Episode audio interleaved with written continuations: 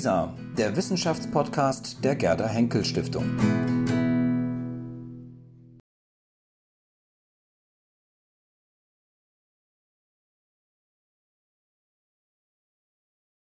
Schönen guten Abend, meine Damen und Herren, zu dieser späten Stunde, zu einem ernsten Thema.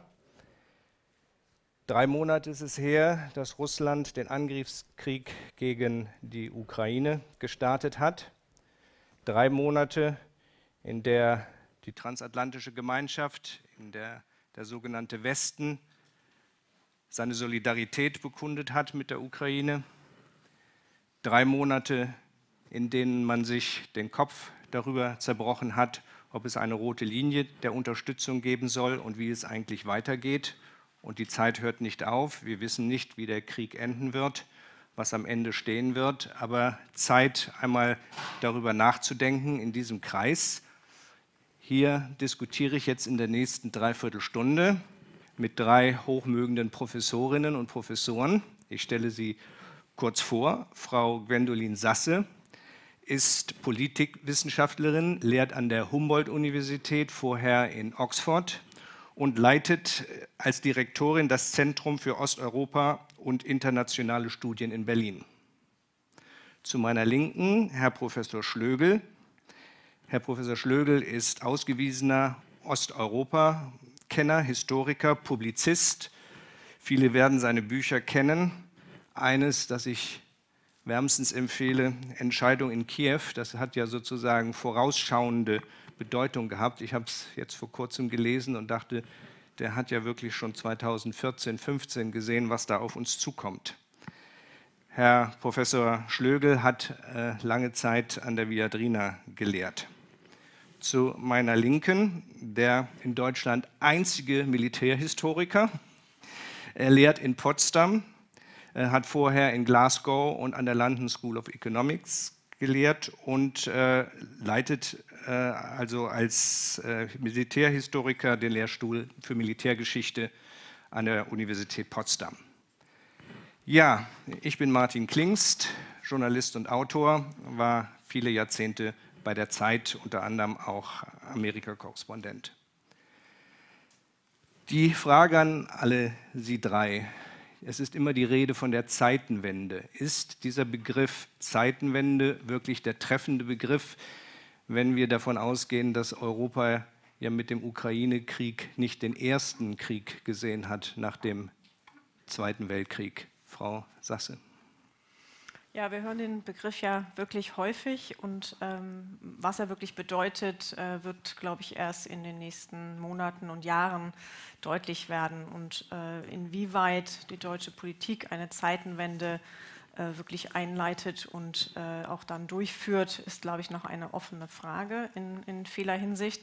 Aber ich denke, das ist, ob man das jetzt mit diesem Begriff äh, belegen will oder nicht. Also wir, wir können mit Sicherheit sagen, dass ähm, dies eine große Zäsur ist, dass äh, viele Annahmen über ähm, Frieden, über Sicherheit in Europa ähm, neu gedacht werden müssen, dass auch für viele Menschen in Deutschland, in Westeuropa oder vielleicht im Westen insgesamt, wenn es den Westen als, als solches gibt, ähm, auch die ähm, politische und mentale Landkarte ähm, zumindest uns bewusster wird, ähm, auch die Ukraine. Es ist also alles nicht neu, aber ich glaube, viele nehmen ähm, auch die, die Landkarte und was damit ähm, einhergeht neu wahr. Das, ähm, was daraus dann genau politisch folgt, ähm, auch jetzt schon während des Krieges und, und nach dem Krieg, ist natürlich noch unklar, aber das ist eine, eine wichtige Zäsur mit all dem Gefühl von Unsicherheit, die mit so einer, mit, mit so einer Zensur, Zäsur einhergeht. Ja, über das, was daraus folgt, werden wir ja heute Abend hier viel reden. Zeitenwende, Herr Professor Schlögel, ist das der richtige Begriff? Naja, Frau Sasse hat ja schon fast eine perfekte äh, Definition gegeben, äh, was man darüber sagen kann und was äh, noch unbestimmt ist und was alles kommen wird. Ich kann dem äh, voll zustimmen. Äh, ich würde sagen, als es losging am Morgen des 24. Februar es war ein ungeheurer Schock und äh, eine Erschütterung äh, und ein sich einstellen darauf, dass etwas passiert ist, das man hat kommen sehen, dass man aber gelähmt, sozusagen sehenden Auges hat man gesehen, dass etwas kommt. Und man hat sich bis zum letzten Augenblick zu diesen Morgenstunden eigentlich nicht eingestanden, dass es wirklich passieren kann. Und ich finde, dass die Zeitenwende jetzt allzu schnell vielen Leuten über die Lippen geht und dass dieses Moment äh, der Erschütterung, und ich meine jetzt nicht sozusagen Betroffenheitsmystik, der Erschütterung, nämlich dass der Krieg in Europa angekommen ist, dass unsere Städte bombardiert werden. Nicht irgendwo, unsere Städte. Äh, Odessa und Charkiw, wo wir jetzt wissen, wo das überhaupt ist. Äh, Erschütterung. Und ich wünschte mir, dass man sich nicht zu so sehr bei der Zeitenwende, bei diesem Begriff, hinter dem man sich auch verschanzen kann, das ist ein monumentales Wort, äh, aufhält, sondern sozusagen auf der Höhe der Zeit bleibt und guckt, was da jetzt läuft. Und es wird ja weitergehen und es wird noch viel schrecklicher werden. Eine kurze Nachfrage in Ihrem Buch äh, habe ich, oder Ihrem Buch habe ich entnommen, dass Sie ja schon 2014 gesagt haben, das Schicksal Europas wird sich auch in der Ukraine entscheiden. Also Sie waren trotzdem geschockt von dem, was dann ja. am 24. Februar geschah. Ja, äh, ich habe auch erst im Februar mein Buch von 2015 wieder in die Hand genommen und gelesen. Und ich war selber schockiert über die Genauigkeit äh, der, des, der Einleitung. Äh, ich bin aber kein Prophet und ich wollte auch kein Prophet sein, sondern der Inhalt dieses Buches war ja äh, eine Beschreibung einer Landschaft, von der wir, ich jedenfalls, äh, aber ich glaube die meisten in Deutschland kaum eine Ahnung hatten also ein Bild zu zeichnen und, äh, was Frau Sasse sagte, eine Terra Incognita, die wir uns erlaubt haben, meistens im Westen, äh, sozusagen ihren einen Namen, Bilder, Erfahrung zu geben. Und meine, äh, meine, wenn ich jetzt an diesen Ukraine-Geschichten äh, teilnehme, dann eigentlich auf dem Hintergrund dieser Erfahrung. Ich möchte nur sagen, ich war in Azovstal 2018 äh, und ich habe einen ganzen Tag lang eine Führung äh, in Illich, in dem einen äh, Kombinat und in dem anderen mitgemacht. Und dass man jetzt von Satellitenbildern aus, von Videobildern aus den Katakomben von Azovstal, was im Übrigen in der deutschen Zeit, in der deutschen Besatzungszeit 41 bis 43 Treuhand und Friedrich Krupp AG war und schon einmal zerstört worden ist, aber noch nie so zerstört worden ist, wie es jetzt zerstört worden ist. Und äh, für mich ist das sozusagen als jemand, der die Stadt gesehen hat, im Augenblick, als sie sich neu aufgestellt hat, und es war eine vibrierende Stadt mit einer lebhaften ökologischen Bewegung, mit unglaublich vielen Künstlern und kreativen Leuten, dass diese Stadt sozusagen zurückgebombt ist, buchstäblich, und dass wir eine sozusagen Thermopylen-Situation bekommen haben. Äh, das ist es. Und dass wir hier sitzen, ja, und dass wir diese Archive und Bibliotheken und all diese wunderbaren Sachen sehen. Aber dass in Wahrheit im Augenblick Archive, Städte, Denkmäler, Bibliotheken gebombt werden, dass Museen ausgeräumt werden, dass die Skythenschätze weggeschafft werden nach Russland. Aber es geht nicht äh, um die Denkmäler, es geht um die Zerstörung eines Landes, die Zerstörung der Infrastruktur, die Zerstörung von Pipelines, von Eisenbahnen, von Bahnhöfen. Ein Land wird kaputt gemacht. Es geht um die Vernichtung eines Landes. Herr Neitzel, Zeitenwende, lassen Sie mich das auch gleich noch mit einer zweiten Frage verbinden. Es geht ja im Moment in diesen Monaten, der Krieg setzt ja viel in Bewegung, auch in den Gesellschaften, in den Köpfen. Haben wir auch in Deutschland inzwischen oder sind wir auf dem Weg, ein anderes Verhältnis auch zu unserem Militär, zu unserer Bundeswehr zu entwickeln? Also ich glaube, das Wort Zeitenwende ist ja erstmal ein großes Wort. Dann ist es ein Wort, das man ganz unterschiedlich füllen kann, ähm, wie es immer so ist. Ne? Also der Politikwissenschaftler, der Historiker würde erstmal sagen, ich muss das mal definieren. Dann, dann äh, denkt man acht Jahre drüber nach, dann sagt man, man kann es gar nicht definieren äh, und ist alles viel komplizierter. Aber interessant sind solche Begriffe ja, wann sind sie aufgekommen? Es ist eben eine bestimmte, wann hat man den Begriff Erster Weltkrieg verwendet, wann den Begriff Zweiter Weltkrieg, ähm, wann den Begriff Totalen Krieg und so. Wann hat man den Begriff Zeitenwende verwendet jetzt hier? Ist eben ein deutscher Begriff äh, von einem deutschen Bundeskanzler am 27. Februar und äh, weil man schon, glaube ich, gesehen hat, es verändert sich was für uns.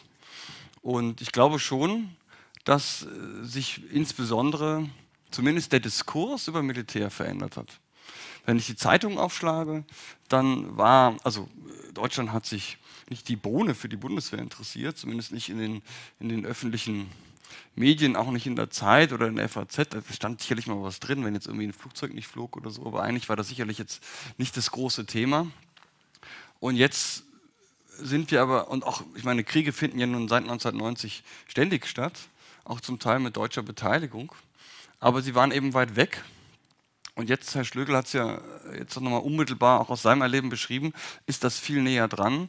Wir alle kennen Ukrainer oder waren zumindest mal in Lemberg oder in Kiew und das ist weiter weg. Also sicherlich waren mehr von uns äh, in der Ukraine als, als in Syrien ähm, oder in Afghanistan gar. Und jetzt ist diese alte Frage, wie stellen wir uns einfach zu Kriegen auf? Die wir glaubten, wir haben nach 1990 das irgendwie überwunden und den Krieg gibt es nicht mehr. Also diese Rede von einem friedlichen Jahrzehnt, was schon die 1990er Jahre bekanntermaßen nicht waren. Und wir Deutschen hatten ja immer die Idee, nie wieder Krieg. Und wenn Krieg geführt wird, hat das mit uns eigentlich nichts zu tun. Und ähm, auch in Syrien. Nicht? Also, da merkte man ja, man kann sich auch schuldig machen, wenn man nichts tut. Und jetzt ist diese Frage wieder, wie verhaltet ihr Deutschen euch? Dazu sehr unmittelbar gestellt und ein Bundeskanzler der SPD hat drei Tage nach Kriegsbeginn gesagt, 100 Milliarden für die Bundeswehr und 2 Prozent vom BIP. Ähm, man denke noch, im Bundestagswahlkampf hat die SPD also gegen bewaffnete Drohnen und ich weiß nicht was alles. Also es hat sich alles fundamental verändert. Jetzt müssen wir sehen, was rauskommt, aber diese 100 Milliarden werden in irgendeiner Form kommen, glaube ich. Also das ist schon, zumindest im Diskurs, hat sich momentan aus meiner Sicht wirklich was verändert. Die große Frage wird sein, ähm, vor der nächsten Bundestagswahl, was ist da nun rausgekommen? Eine Zeitenwende, ein Zeitenwändchen oder doch nur eine Nebelkerze? Und die Frage ist ja, wann verändern sich Systeme? Und jetzt ist dieses System auch der Sicherheitspolitik, der Außenpolitik der Bundesrepublik, auch der europäischen NATO-Staaten massiv unter Druck gekommen. Jetzt ist die Frage, wie verändern die sich? Weil wir reden ja schon endlos, Deutschland soll mehr Verantwortung übernehmen, wir müssen unabhängiger von Amerika werden, äh, mit Trump und so weiter und so weiter. Ich kann diese ganzen Reden nicht mehr hören, weil es ist praktisch nichts erfolgt, weil man irgendwie auch nicht musste. Ähm, und wir sind ja im Jahr 8 nach ähm, Besetzung der Krim und äh, das Einmarsch in den Donbass.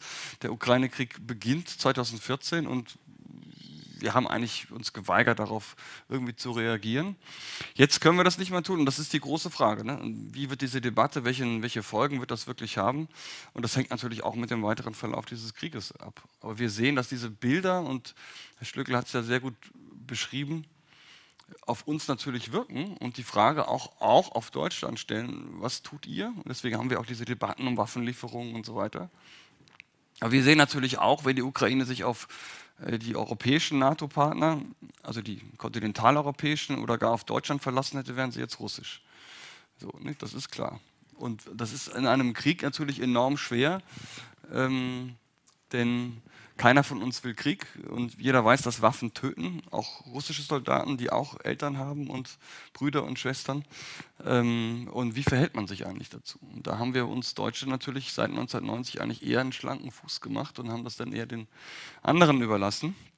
Und da sind wir wieder mit dieser Frage von Krieg und Frieden konfrontiert. Und zwar in sehr unmittelbarer Form. Und darüber ringen wir ja. Und das ist ja auch eigentlich dann wieder, finde ich, eine, ein beeindruckend, ein beeindruckender Prozess, in dem wir jetzt sind. Wir sind alle Teilnehmer dieses Prozesses. Wir ringen um den richtigen Weg. Und das ist ja auch ein, ein guter demokratischer Weg. Wir sind auch unterschiedlicher Meinung.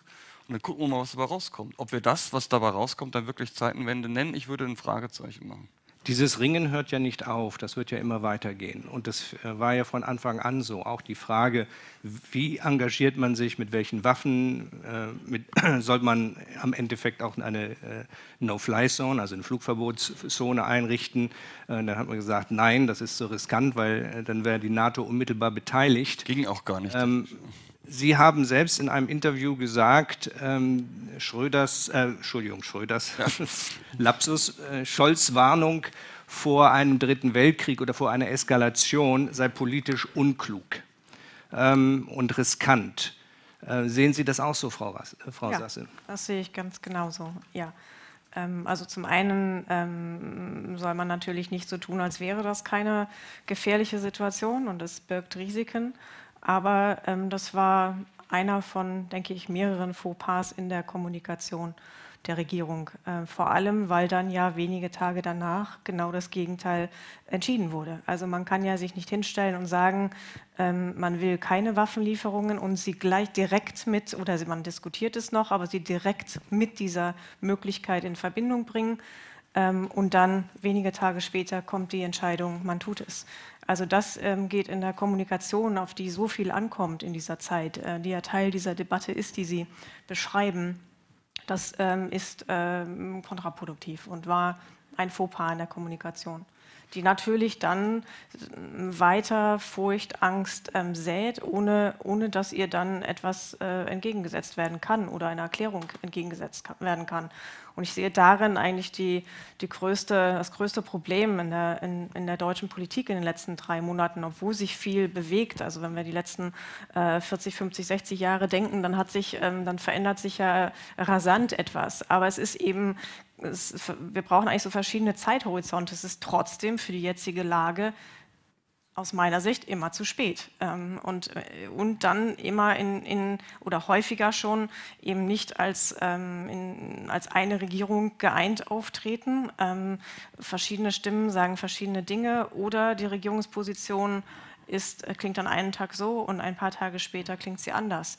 Und das kann natürlich nur verunsichern und äh, hat natürlich auch dazu geführt, dass ähm, andere EU-Regierungen und insbesondere die Ukraine ähm, Deutschland, äh, Deutschlands Rolle schon mehrmals hinterfragt haben und weiter hinterfragen.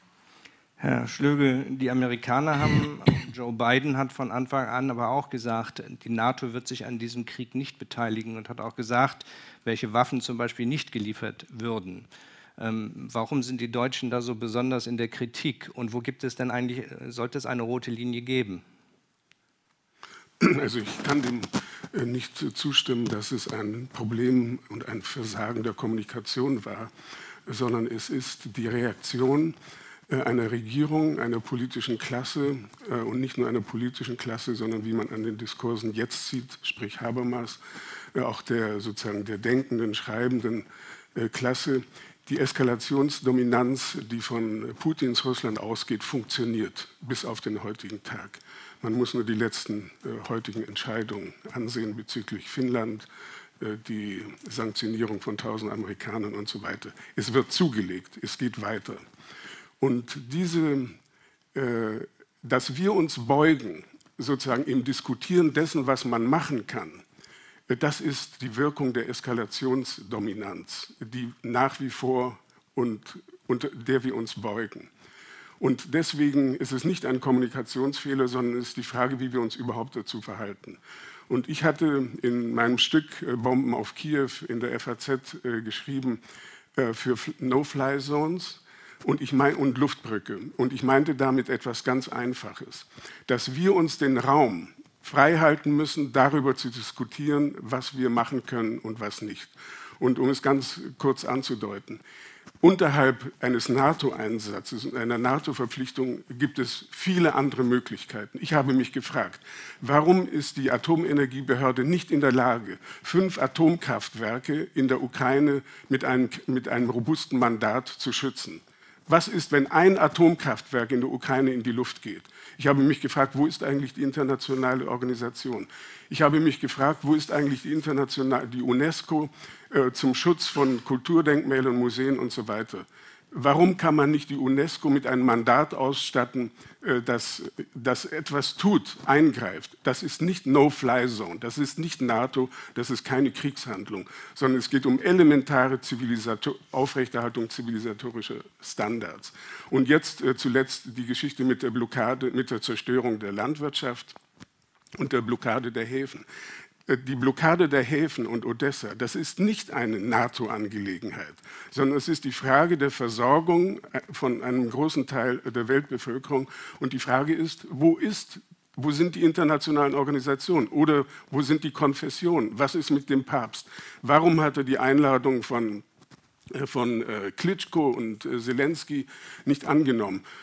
Mir ging es darum, nicht äh, auf diesem, äh, diesem Paragraphen zu bestehen, sondern dass wir uns die Freiheit nehmen, jenseits der Drohung von Putin, und ich nehme sie sehr ernst, sehr ernst, jenseits dieser Drohung sozusagen einen Diskurs aufrechtzuerhalten, äh, der die Möglichkeiten checkt.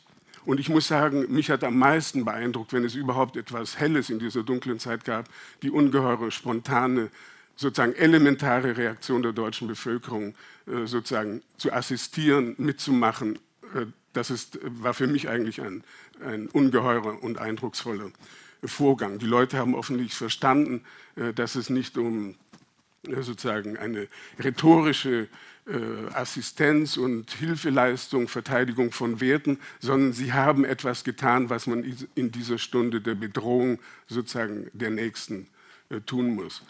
So. Und ich bin nach wie vor der Meinung, äh, dass wir uns dieser Eskalationsdominanz nicht fügen sollten. Und deswegen ist auch meine Kritik äh, an diesem so weisen und klugen und wie immer alles, was von Habermas kommt, äh, das ist alles sehr gut. Aber es ist nicht möglich, auf dieser Ebene eine Entscheidung zu treffen, die sagt, man muss den Diskurs aufrechterhalten mit jemandem wie Putin in diesem Text, den er geschrieben hat, und ich fühle mich auch angesprochen, weil er gegen die Empörten, ich bin empört und ich halte die Empörung für eine gute Eigenschaft. Und ich, ich, äh, ich, äh, ich halte diesen Ton von Habermas in diesem Text in gewisser Weise für denunziatorisch, dass er Leute, die sich empören und sich spontan auf die Seite der Angegriffenen stellen, dass er sie für kopflos, äh, für durchge nicht durchgedreht, aber jedenfalls moralisch, moralisierend, moralistisch und so weiter und eigentlich unpolitisch hält. Ich möchte mich auf diese Diskussion, diese idealistische Vorstellung äh, von Habermas, nämlich es gibt die Diskursebene, der herrschaftsfreie Diskurs, da treffen wir uns mit, mit äh, Putin, äh, das ist die Fortsetzung des, dieses unendlichen Redens von Dialog, Dialog, Dialog. Wenn jemand etwas in die Fresse kriegt mit der Faust, dann, trifft, dann entgegnet man ihm nicht mit einem, mit einem Argument, sondern man geht in Deckung und bereitet sich auf den nächsten Schlag vor. Und äh, das, das steht eigentlich an. Über das Verhältnis zu äh, Russland äh, werden wir gleich noch sprechen. Aber Herr Neitzel, gibt es nicht also Politiker, die sich äh, Entscheidungen vorlegen und vorlegen müssen und sozusagen in dem Moment, wo sie sagen wollen, das machen wir und da gehen wir vielleicht einen Schritt zu weit. Also die Gefahr eines vielleicht dritten Weltkrieges, muss, ich, äh, muss man diese Gefahr ernst nehmen und sich als Politiker vorlegen? Also ich habe das auch geschrieben, am 24. Februar enden die Gewissheiten. Also keiner von uns kann sagen, wie das wirklich weitergeht. Und natürlich muss man erstmal mit allen Szenarien rechnen. Das ist völlig klar. Nur trotzdem müssen wir auch mit Wahrscheinlichkeiten rechnen. Wenn wir äh, und, äh, uns abschrecken lassen, da würde ich äh, auch Herrn Schlögel zustimmen.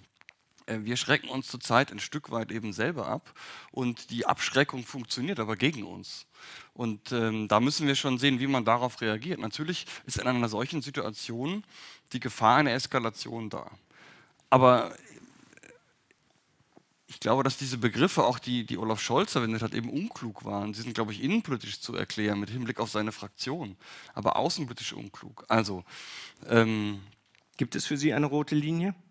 Naja, ich sage jetzt mal Einsatz von taktischen Nuklearwaffen. Also äh, Dritter Weltkrieg klingt dann so, wie sind, einige sind jetzt sagen im Kalten Krieg groß geworden.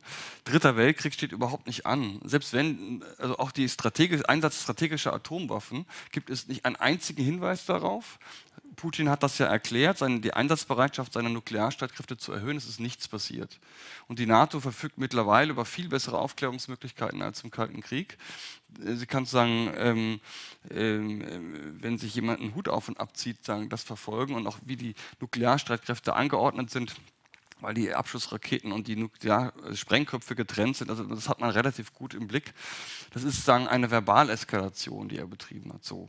Und was man sich vor, was Experten, die viel mehr darüber verstehen als ich, diskutieren, ist, dass wenn zum Beispiel Putin in eine bestimmte schwierige militärische Lage kommt, zum Beispiel wenn die Ukrainer dabei wären, das Donbass zurückzuerobern, dass er dann als Demonstration eine taktische Nuklearwaffe niedriger Sprengkraft irgendwo über unbewohntem Gebiet zündet. Das wird, das wird in Expertenkreisen diskutiert aber nicht ein Szenario kalter Krieg, ähm, wo man dachte, wenn also jetzt ähm, die sowjetischen Streitkräfte angreifen, dann werden sie Hunderte oder Tausende von Nuklearwaffen einsetzen. Nicht? Darauf gab es ja Vorbereitungen, wie würde man dann reagieren. Auch die NATO hat sich darauf vorbereitet, auf einen sowjetischen Angriff und dann nach vier, fünf Tagen Nuklearwaffen einzusetzen. Und kann man das politisch verantworten? So. Das wird also in den Kreisen, die ich von der NATO kenne, ähm, gibt es keine Hinweise darauf. Und deswegen sollte man, und das ist ja das Problem des Scholz-Interviews gewesen, es ging um die Lieferung von 40 ähm, Mardan-Schützenpanzern, die 40 Jahre alt waren.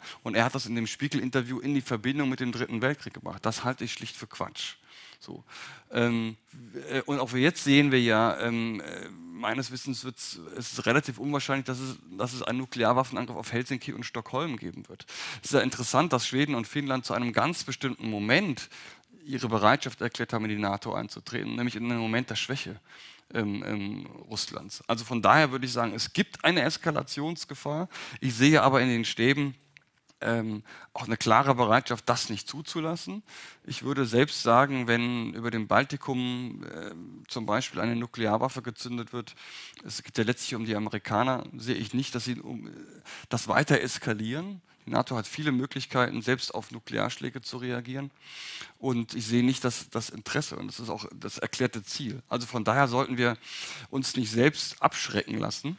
Und das Thema, was wir Deutschen diskutieren, Waffenlieferungen, äh, dieses ganze Geeier, was ist eine Defensivwaffe und so weiter, das ist ja alles, jetzt wird gesagt, ja, der Gepard, der Flakpanzer, der kann ja zivile Infrastruktur schützen. Das sind alles diese Nebelkerzen, die innenpolitisch auf die SPD-Fraktion zielen, auf die 50 Prozent, die eigentlich gegen die 100 Milliarden sind und so weiter. Das ist alles Quatsch natürlich. Jeder militärische Experte, der diese Waffen kennt, ist schon allein die Unterscheidung von Defensiv- und Offensivwaffen ist, ist, ist. Und da würde ich einfach mal raten, ähm, ein bisschen ehrlicher zu diskutieren. Man kann natürlich sagen, man liefert keine Waffen. Aber selbst Luxemburg hat Waffen geliefert. Und ähm, wenn wir, also wenn die Niederlande sieben Panzerhaubitzen liefern und wir fünf, dann muss man sich schon fragen. Ähm, Umgekehrt, die liefern fünf, wir sieben. Also ich habe es äh, genau umgekehrt, äh, äh, äh, ist es mir bekannt. Also da muss man sich schon fragen, welche Rolle wir spielen. Und da glaube ich, dass hier sich natürlich der außenpolitische Diskurs und der innenpolitische verschränken. Und das kann man sich ja auch vorstellen. Also wir haben eben ähm, der Weg der Grünen ist eben interessanterweise in diesem Konflikt kürzer als der der SPD. Und vieles der Kommunikation, Frau Sasser hat es ja wunderbar dargestellt, kommt meines Erachtens auch daher, dass wir eben die Ebenen außenpolitisch und innenpolitisch verschränkt werden und dann kommt eben dieses Hin und Her bei raus und das ist in der Tat unglücklich. Und das hilft natürlich auch Putin. Diskurse, Symbole sind wichtig und ähm, wir sehen ja, dass sagen wir mal, ein Land wie Italien gar nicht äh, mehr macht als Deutschland. Im Gegenteil, es sind schwierige Diskussionen, aber Deutschland den Shitstorm abbekommt. Und ich war neulich in Warschau und ich war in London. Ähm, da ist man über Deutschland sehr erbost und die, da glaube ich schon, dass es die Kommunikation ist, die unglücklich ist und die die Deutschen auch wieder international unter Druck setzt, unnötig. Und natürlich dann auch verunsichert. Ich kann das ja verstehen. Nicht jeder Bürger ist ein Nuklearwaffenexperte.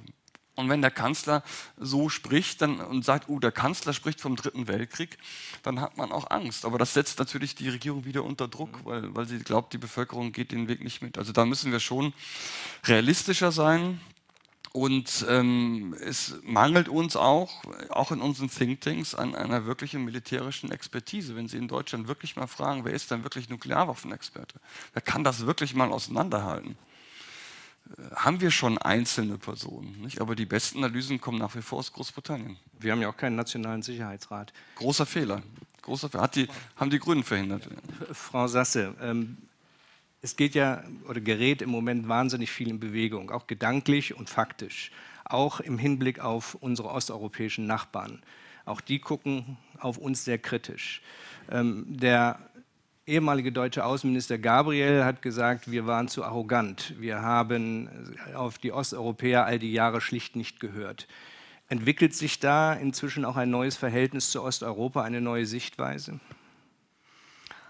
Ja, sehr langsam, würde ich sagen. Und äh, auch als Außenminister hat Herr Gabriel anders geklungen. Aber er spricht. Das kann man sagen. Ja. Er ist zumindest jetzt jemand, der das auch sehr offen äh, diskutiert, seine, seine eigenen Annahmen. Das machen nicht, nicht alle.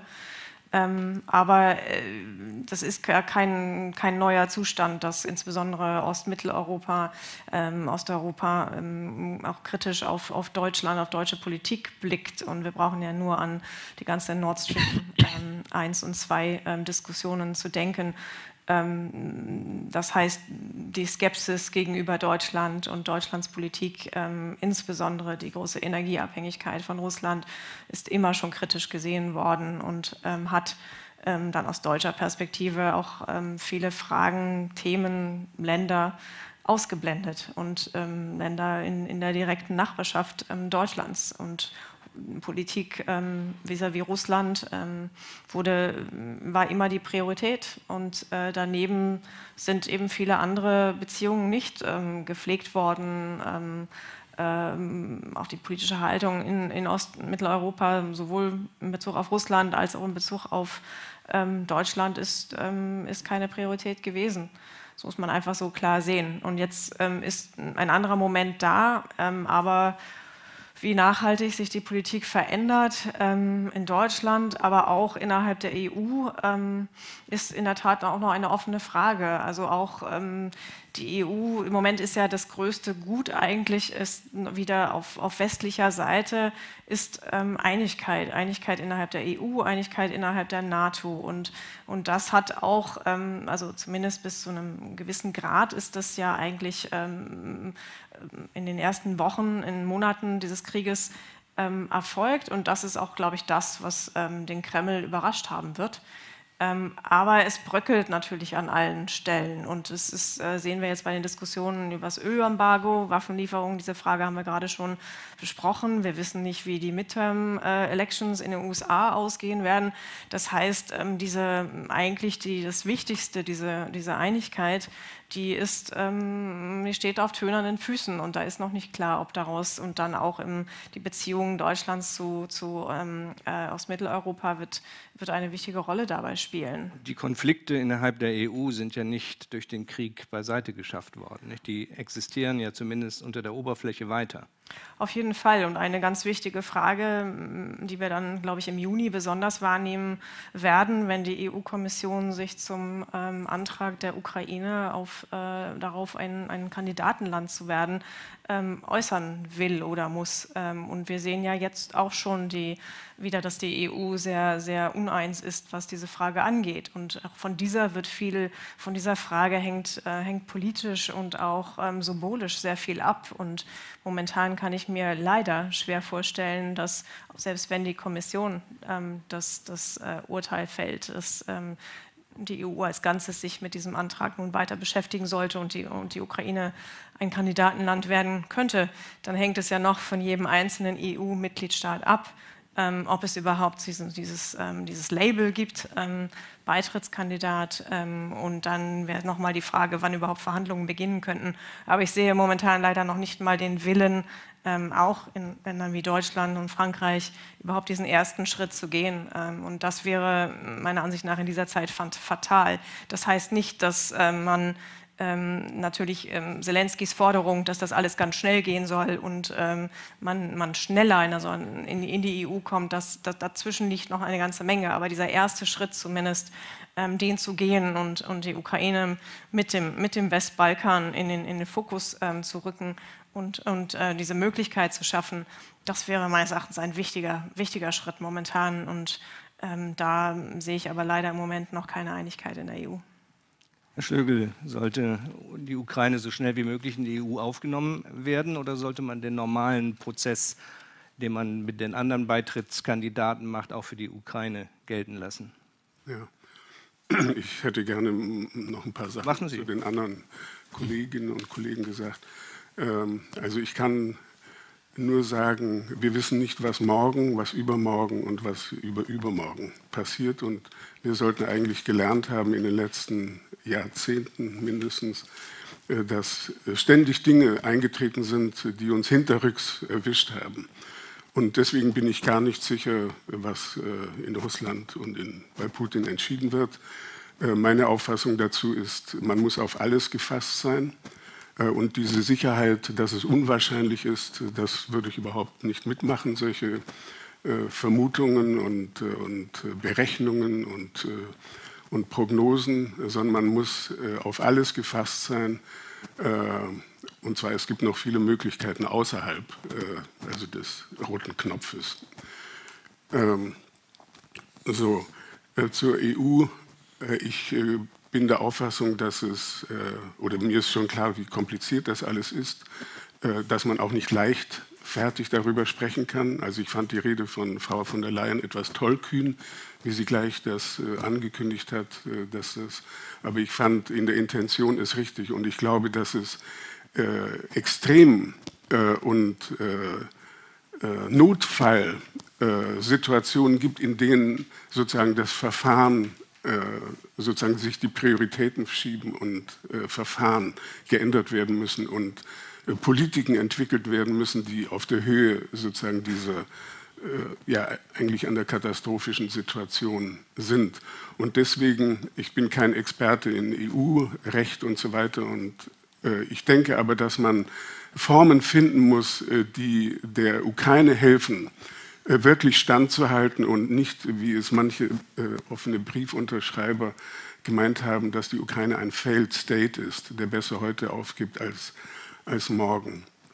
Und, äh, und vor allem, äh, ob wir das durchstehen, das ist ja die Frage. Ich meine, wenn die Lasten wirklich auf uns zukommen, ob das das Benzin oder äh, was auch immer ist. Äh, Inflation.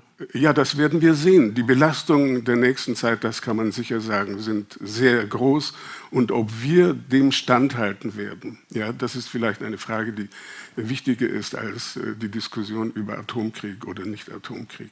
Und äh, sich darauf einzustellen, auf diese Härte äh, der Situation, und da finde ich, dass es doch sozusagen ein neues ähm, neue Stimmen gibt, die das auszusprechen wagen im, im angemessenen Ton, jemand wie Habeck.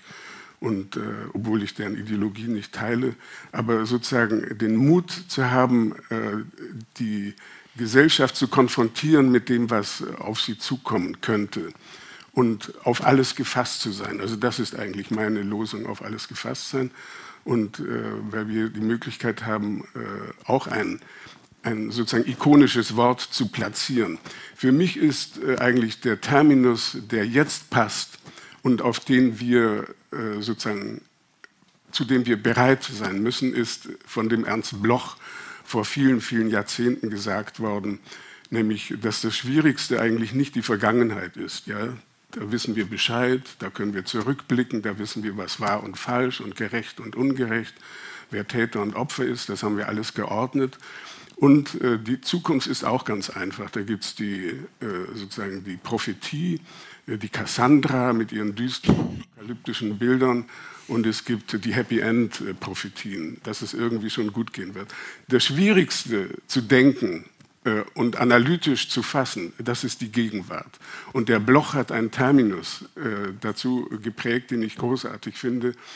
Äh, die Gegenwart ist das Dunkel des gelebten Augenblicks, ja, in dem man nicht das Privileg hat, darüber sozusagen die Übersicht zu behalten ja, und zu wissen, was schon gewesen ist und was hinter uns liegt und äh, Gewissheiten über die Zukunft äh, zu verkünden. Das Dunkel des gelebten Augenblicks. Wie findet man sich zurecht in einer komplett unübersichtlichen, riskanten Situation und sozusagen das Risiko einzugestehen, sich einzugestehen, dass man auch scheitern kann und dass es schiefgehen kann und dass es mit äh, ungeheuren Folgen verbunden sein kann und die Niederlage der Ukrainer, was das bedeutet, was das bedeutet, dass ein Staat beseitigt wird, äh, dass eine Nation programmatisch ja verkündet, sozusagen ausgelöscht werden soll, ihre Identität beraubt werden soll und sozusagen ein völkisches Konzept,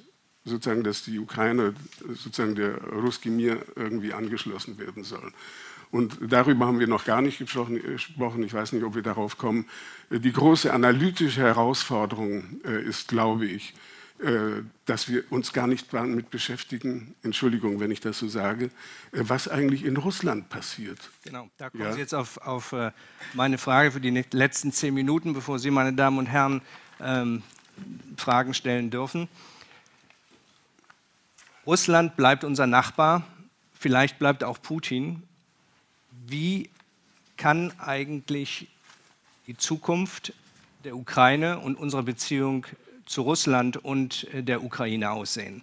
Welche Szenarien sind irgendwie denkbar, beziehungsweise äh, können wir rechtfertigen auch vor unserem Anspruch, äh, dass die Ukraine den Krieg nicht verlieren darf?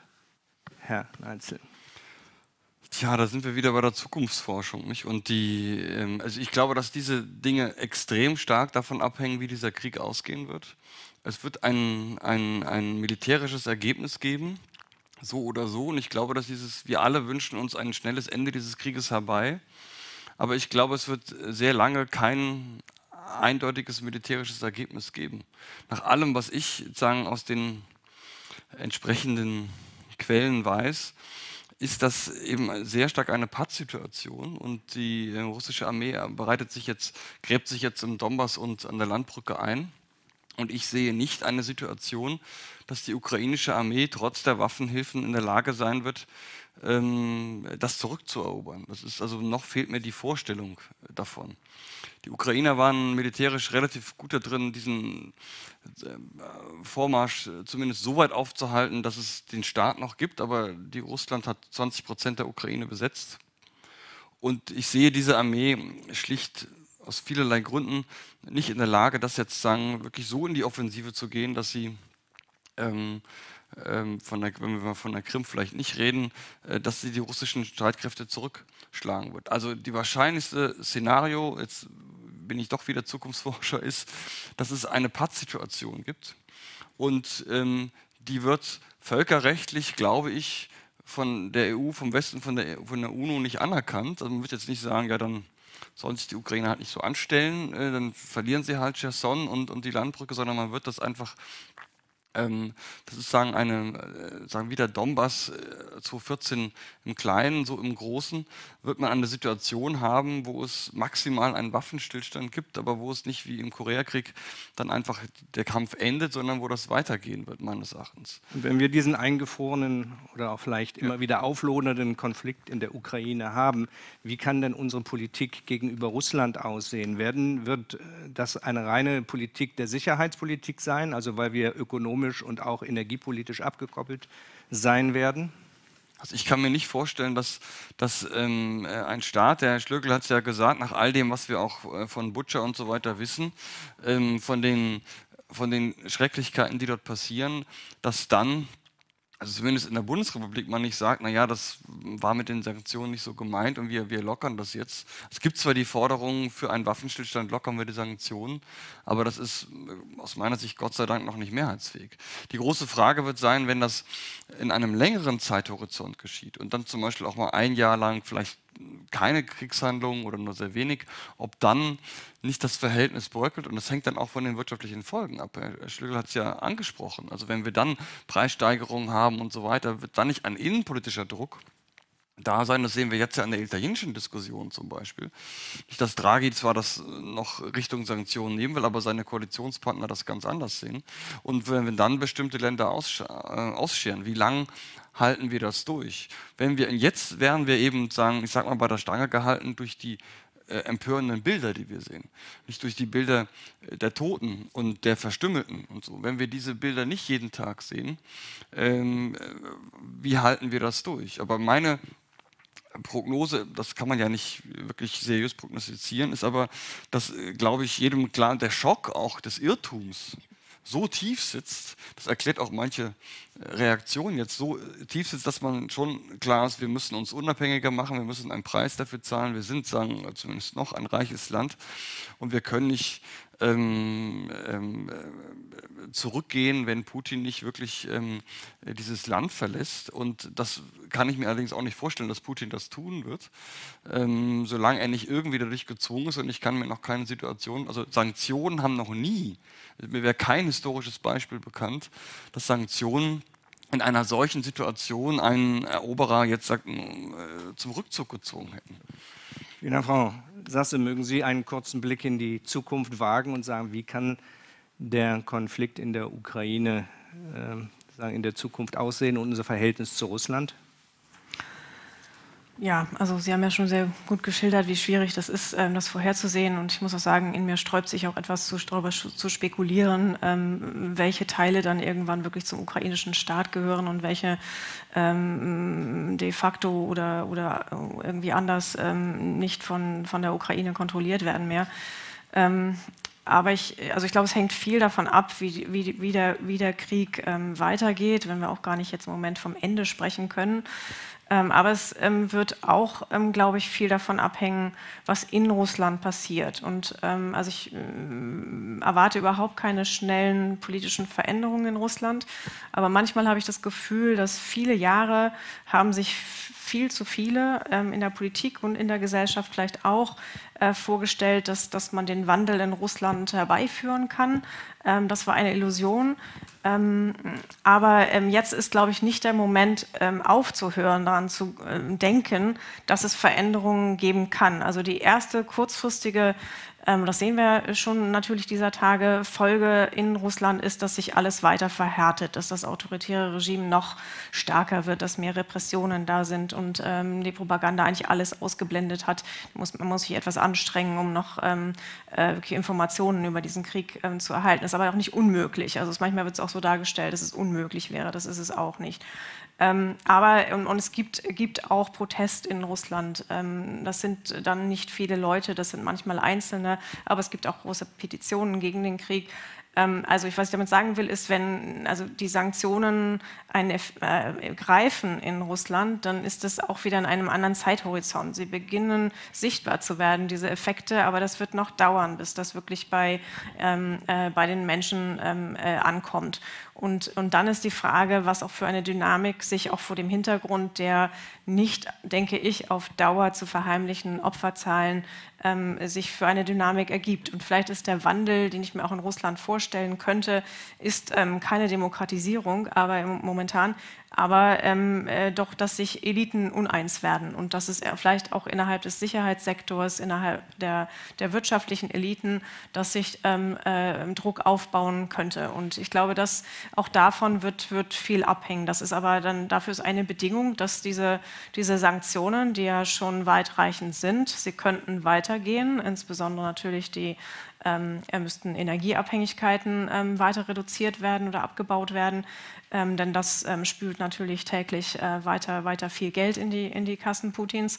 Ähm, aber wenn, wenn die Sanktionen noch verschärft werden, es, es sieht so aus, auch wenn sie löchrig sein, sein werden hier und da, ähm, dann wird das Folgen haben. Und, und dann ist auch momentan schwer vorhersehbar, was das genau in Russland in Gang setzt, aber ganz so ähm, stabil, wie es momentan aussieht ähm, und so unantastbar wird dann auch der Präsident in einem solchen System kaum sein können. Und das bringt eine weitere Dynamik in diese ähm, schwer vorhersehbare Zukunft hinein.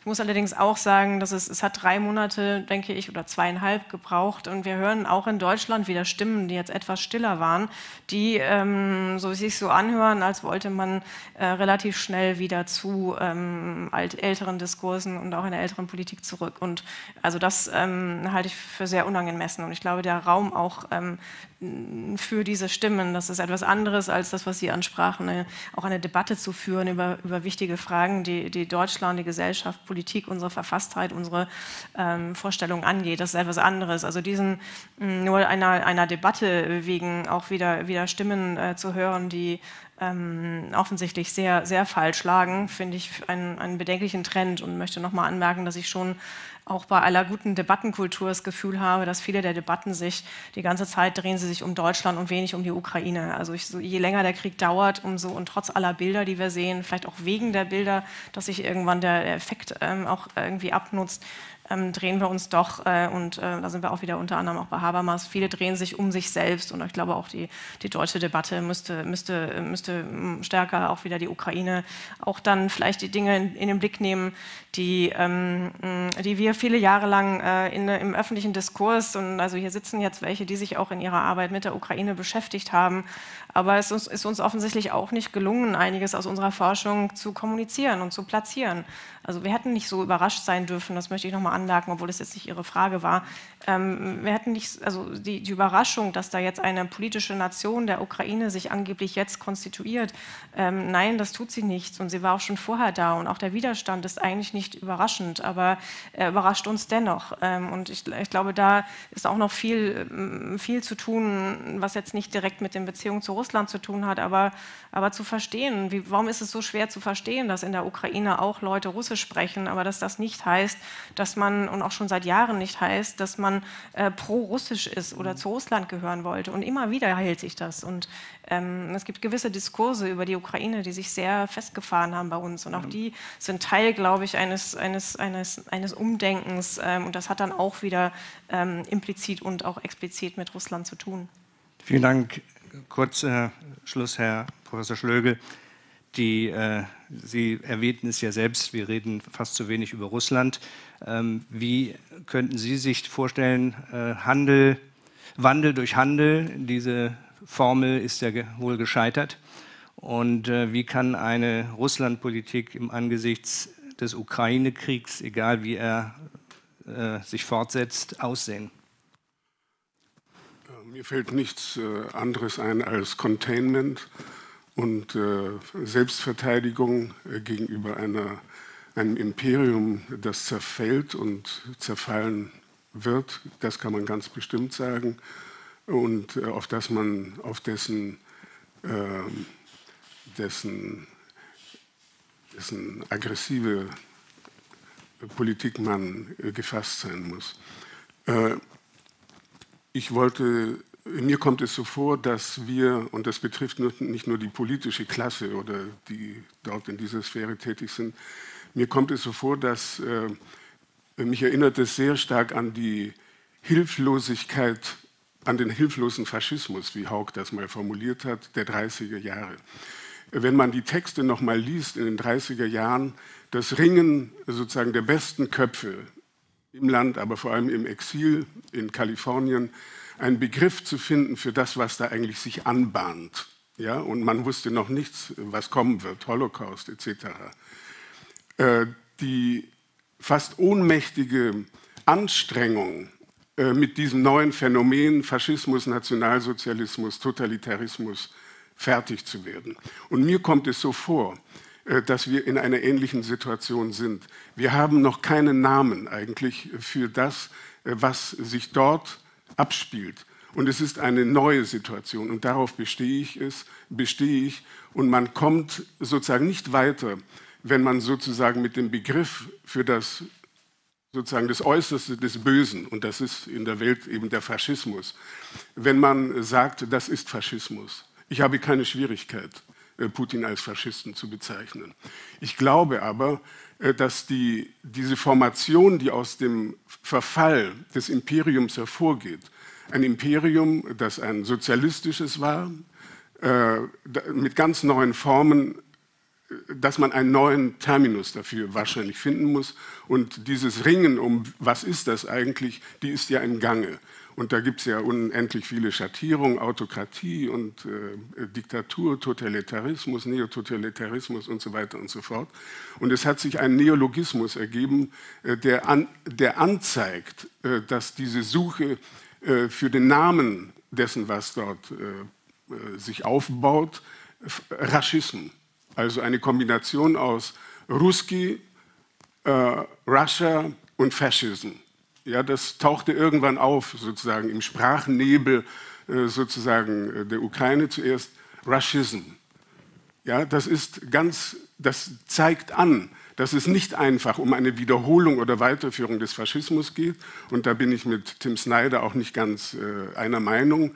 Äh, man soll keine Scheu haben, äh, das Putin-Regime als äh, Faschismus und faschistisch zu bezeichnen. Ich habe diese Scheu nicht.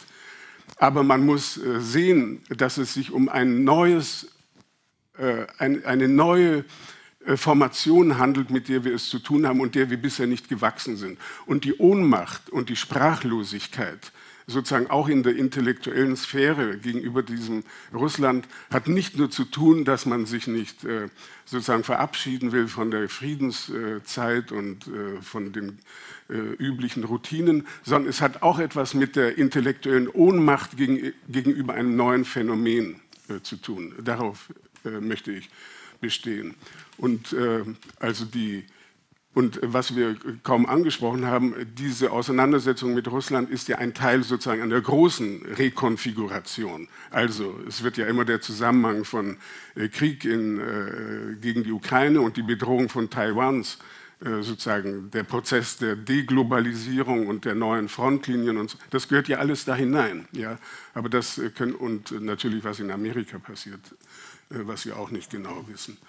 Also ich würde sagen, äh, wir müssen uns äh, versuchen, hinaufzuarbeiten auf diese Form äh, und diese Formation, mit der wir es zu tun haben.